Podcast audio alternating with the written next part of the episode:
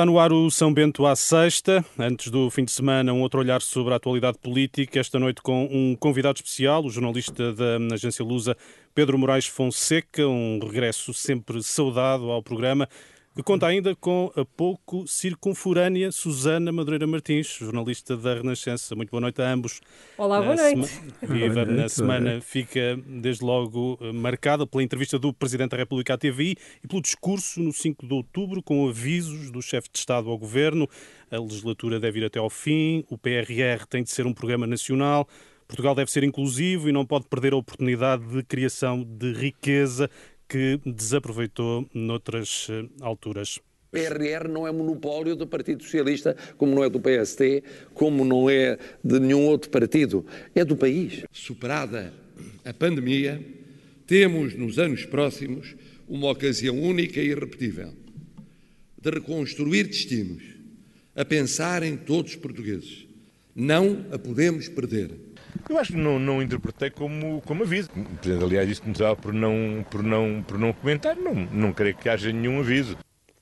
Pedro, vamos ter um Presidente da República a apertar cada vez mais a malha, especialmente atento ao trabalho do Governo no que toca à aplicação do PRR, ou não houve quaisquer avisos, como, diz, eh, ou como disse António Costa? Não, é evidente que houve avisos uh, naquilo que disse o Presidente da República, tanto no discurso do 5 de outubro como na entrevista à TVI. Na, no 5 de outubro, até fez uma crítica global à forma como Portugal tem aplicado os fundos europeus. Referiu-se mesmo aos, aos, anos em que houve convergência de Portugal com a União Europeia, que Portugal cresceu acima da média e que mesmo nessa altura, que ele estava a referir-se de certeza ao período em que Aníbal Cavaco Silva foi primeiro-ministro em Portugal, porque foram esses anos de forte crescimento e dos primeiros com grande impacto de fundos estruturais da União Europeia, e que também a utilização não teve o impacto que era esperado no país. Depois da uh, na entrevista à TVI também destaco uh, alguns recados mesmo para o PSD quando o Presidente da República disse falou, fez uma alusão ao afastamento que houve entre Pedro Passos Coelho e Assunção Cristas a seguir às eleições autárquicas de 2017, com a demissão de Pedro Passos Coelho da liderança do PSD e esse afastamento do PSD e CDS, e falou que a questão da direita não era só de liderança, era também de estratégia. Aqui, o que ele quis dizer, o Presidente da República, é que esses partidos, que à direita do PS, devem ir juntos às eleições, a próximas eleições legislativas, claro, tirando o Chega. Susana, adensa-se a preocupação de Marcelo com uma direita ainda sem rumo certo?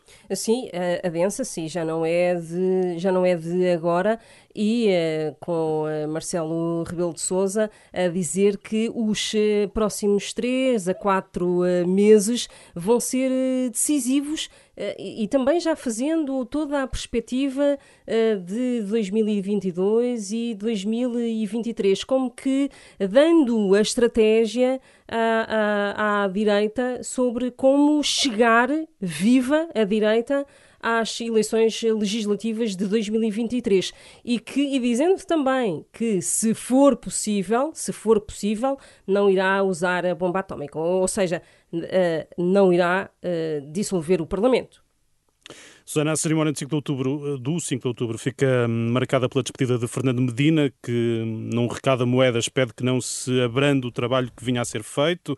Eh, tivemos na Renascença, hum, no Hora da Verdade, José Sá Fernandes a manifestar algum receio sobre o futuro da, da cidade com o presidente eleito. É este ambiente que Moedas pode esperar? Marcação cerrada? Sim, eh, vamos, vamos ver se será marcação cerrada eh, por parte da, da esquerda. Eu tenho algumas dúvidas depois daquilo que eh, fui ouvindo, por exemplo, do Partido Comunista Português, dizendo Jerónimo de Souza, já depois de uma reunião do Comitê Central, que nós não diabolizamos o PSD e que era possível e que não iria haver uma frente uh, de esquerda na, na, autarquia. Isto revela que o, o PCP, em alguns casos pontuais, uh, poderá até dar a, a mão a, a, Carlos Moedas e provavelmente é nisso que uh, está apostado.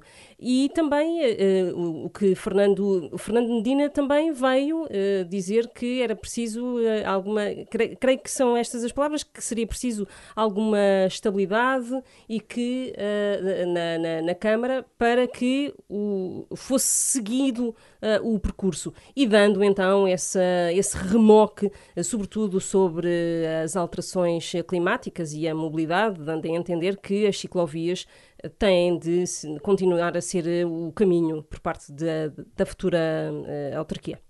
Pedro, não estamos aqui a vislumbrar uma tentativa de, de prender eh, moedas a temas mais municipais para travar outras ambições?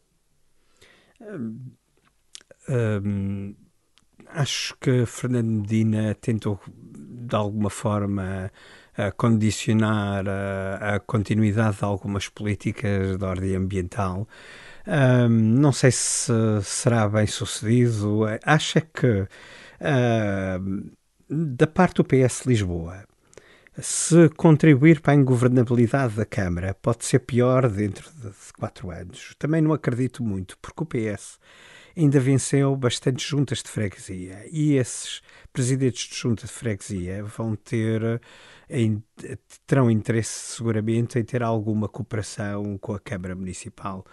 Portanto, até no discurso de Fernando Medina, que não se deve responder ao radicalismo com o radicalismo, uh, quer dizer, se o PS responder com radicalismo, uh, o resultado pode ser pior daqui a quatro anos.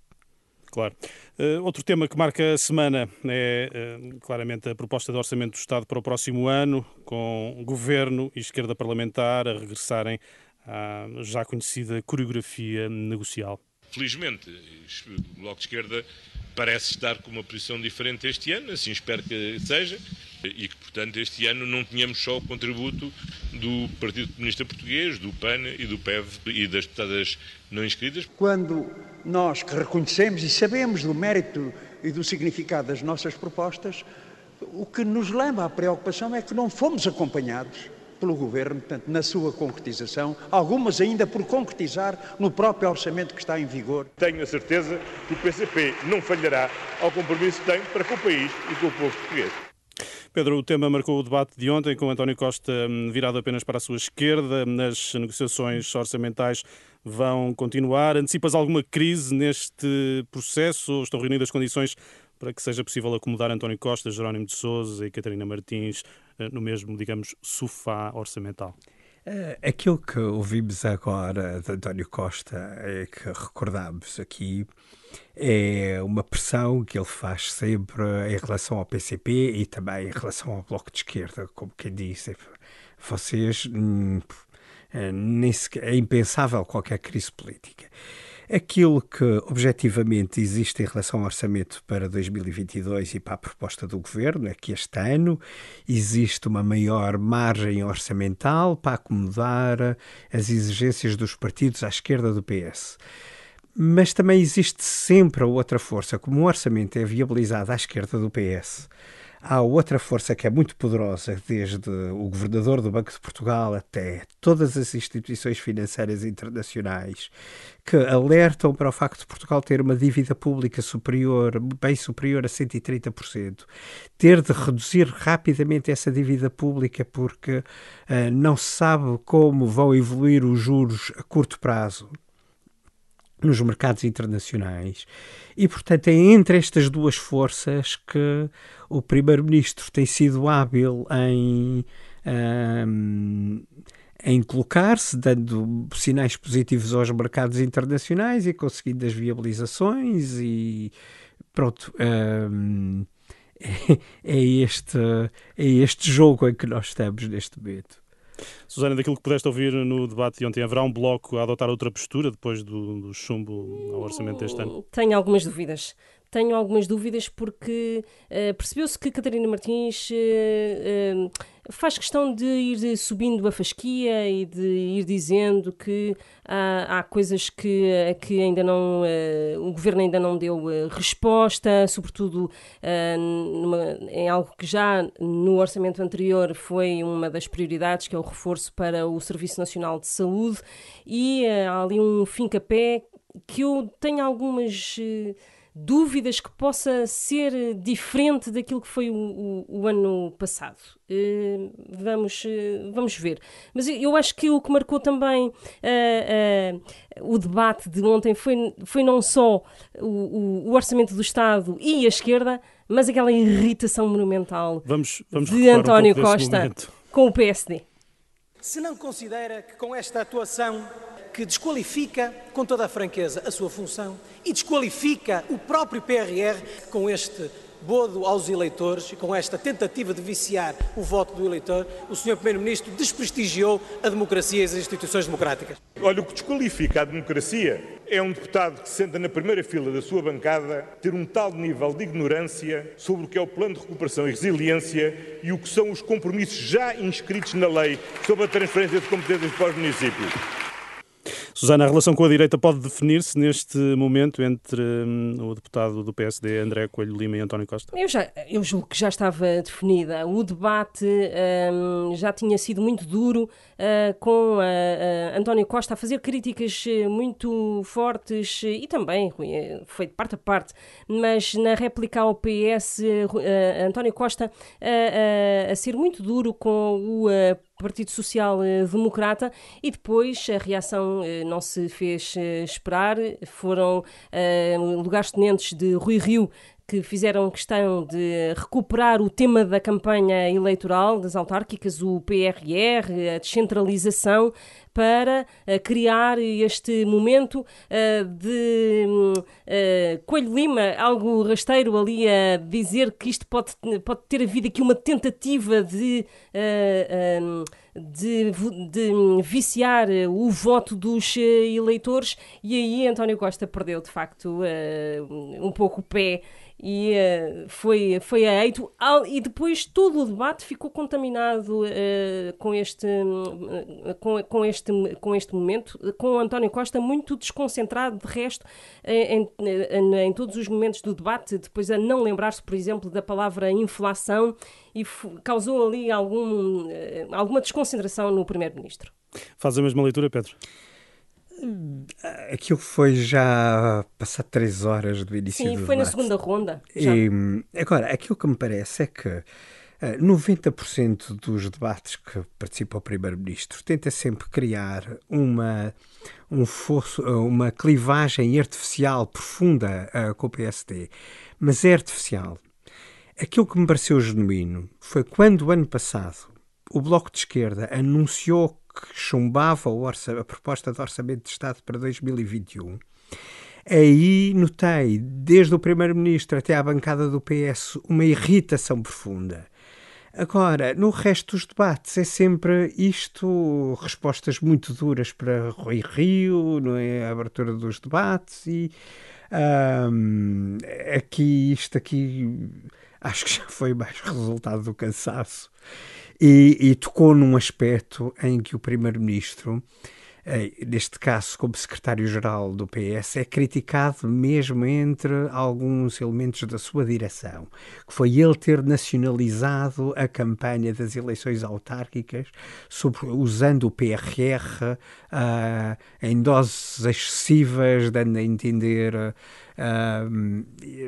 que com o PS é que podia ser o PRR e aquela e, e, que eles acham que mesmo elementos da direção do PS que terá corrido mal. É precisamente essa, essa hum, alegada Ai, Por isso é que o Primeiro-Ministro esteve sempre ontem a dizer que não são promessas uh, e que, tudo... que, já está tudo está calendarizado tudo. e que a ignorância quem achar que isto são promessas eleitorais. Está tudo e, na lei, a lei e, e, e acho que Coelho Lima tocou-lhe no ponto daquela maneira e ele, ao fim de três horas de debate, reagiu daquela maneira. e, temos, e temos debates mais espaçados no tempo, já não são debates quinzenais. Um, Falaste na, na nacionalização da, da, campanha, ou alegada nacionalização da campanha. Amanhã, sábado, há reunião da Comissão Nacional do Partido Socialista. Vão ser eleitos uh, os novos órgãos nacionais do partido, na sequência do último congresso. Mas, Pedro, calculo que hum, olharás para, com particular interesse para o ponto uh, análise da situação política. Haverá, portanto, alguma contestação aos resultados eleitorais? Há críticas uh, à maneira como o PS nacionalizou a campanha. Mesmo de, entre elementos do atual Secretariado Nacional cessante, que amanhã é eleito outro, uh, diz-se que os autarcas por si do PS podiam resolver, até pelo trabalho que tinham feito junto às populações uh, durante a fase da pandemia, poderiam segurar-se.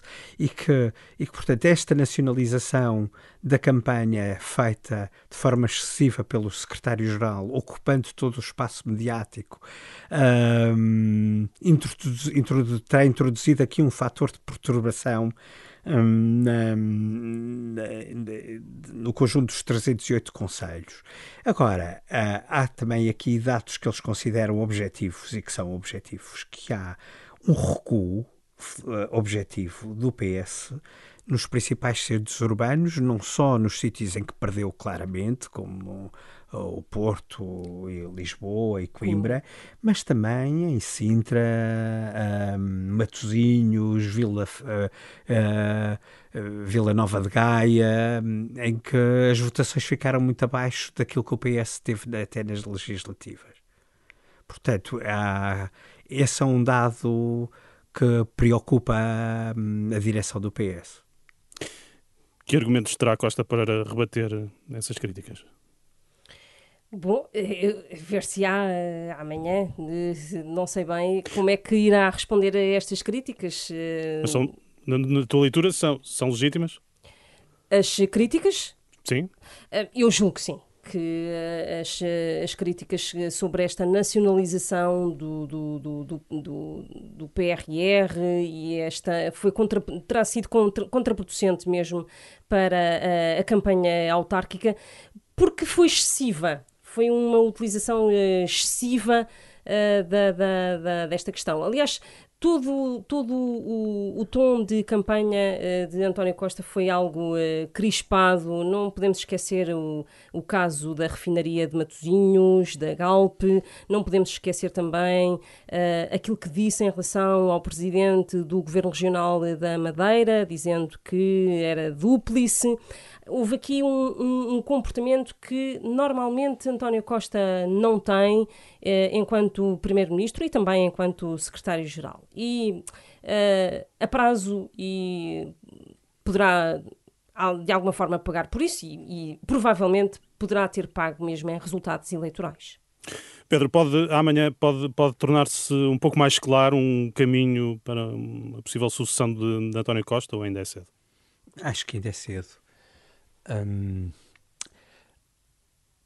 um, amanhã é uma Comissão Nacional de continuidade em relação a estes últimos dois anos, uh, mesmo em relação a essas críticas que nos chegam quase todos os dias lá no Parlamento em relação àquilo que ocorreu mal nas eleições autárquicas, uh, pela experiência que tanto eu como a Susana Madureira Martins já temos em relação ao, acompanhamento do PS, sabemos que às vezes uh, à frente do próprio secretário-geral. Já acontecia assim no tempo em que José Sócrates era o líder. As críticas não, não, não são feitas.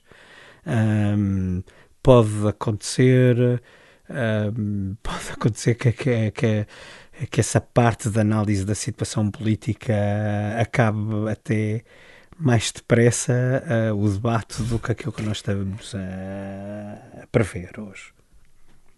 Fazes a mesma leitura, Susana? Talvez eh, possamos sair um pouco mais cedo da Comissão Nacional. Vamos ver. Vamos, vamos certamente aguardar. Uh, esta, esta, tarde noticiavas mexidas na mesa da Comissão Nacional. Uh, da queres... mesa da Comissão Nacional. É um órgão de, de, de, é um órgão lateral à Comissão Nacional, há algumas mexidas. Por exemplo, Luísa Salgueiro, a Presidente da Câmara de Matosinhos, e que também esteve nessa intervenção já falada na, em Matosinhos, na, na campanha sobre a Galp. Luísa Salgueiro, que foi reconduzida Uh, como autarca de Matosinhos é um dos, elementos que entra novo, um dos elementos novos que entra nesta, na mesa da, da Comissão Nacional, que amanhã então se reúne. É um tema que vamos certamente acompanhar aqui na Renascença. Obrigado Pedro Moraes Obrigado. Boa noite, até para a semana. Obrigado também, Susana. Até para a semana. Ficamos hoje por aqui. O São Bento à Sexta vai estar disponível em rr.sapo.pt. Renascença. A par com o mundo.